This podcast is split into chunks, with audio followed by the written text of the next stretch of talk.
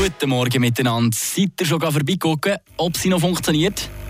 Ich meine eigentlich Kaffeemaschine. Also ich brauche das ging als Ausrede, wenn mich jemand fragt hier im Büro, wieso dass ich schon wieder in der Cafeteria war. Ja, denkt zum überprüfen, ob die Kaffeemaschine noch funktioniert. Eine sogenannte Funktionskontrolle. Aha, wichtig und richtig. Nein, natürlich nicht. Spaß beiseite. Kaffee trinken ja fast alle.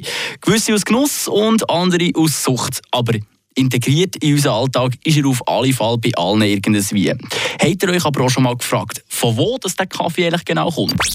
Eine Portion Wissen für einen starken Tag. Schlauere Tag. Mit dem Stop-and-Go-Partner für den Wintercheck. Autobergmann, Armortenstrasse 40 zu Laupen.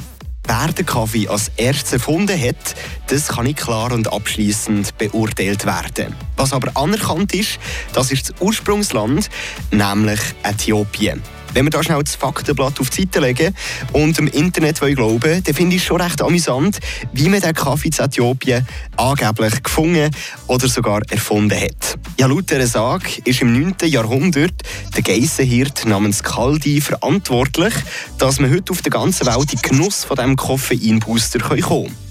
Kaldi hat Schins damals beobachtet, wie seine Geissen kleine rote Beeren gegessen und danach total aufgedreht im Zeug das rumgumpelt sind.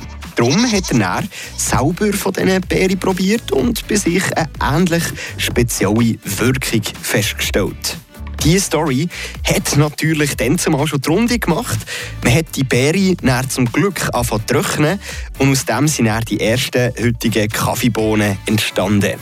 Also ich weiß ja nicht, ob man dieser ganzen Geschichte kann glauben kann, was aber tatsächlich stimmt daran, dass man früher, bevor es den Kaffee gegeben hat, tatsächlich Kaffeebeere in heißem Wasser getrunken hat. Wow. Und da sollte noch einer sagen, dass früher alles besser war.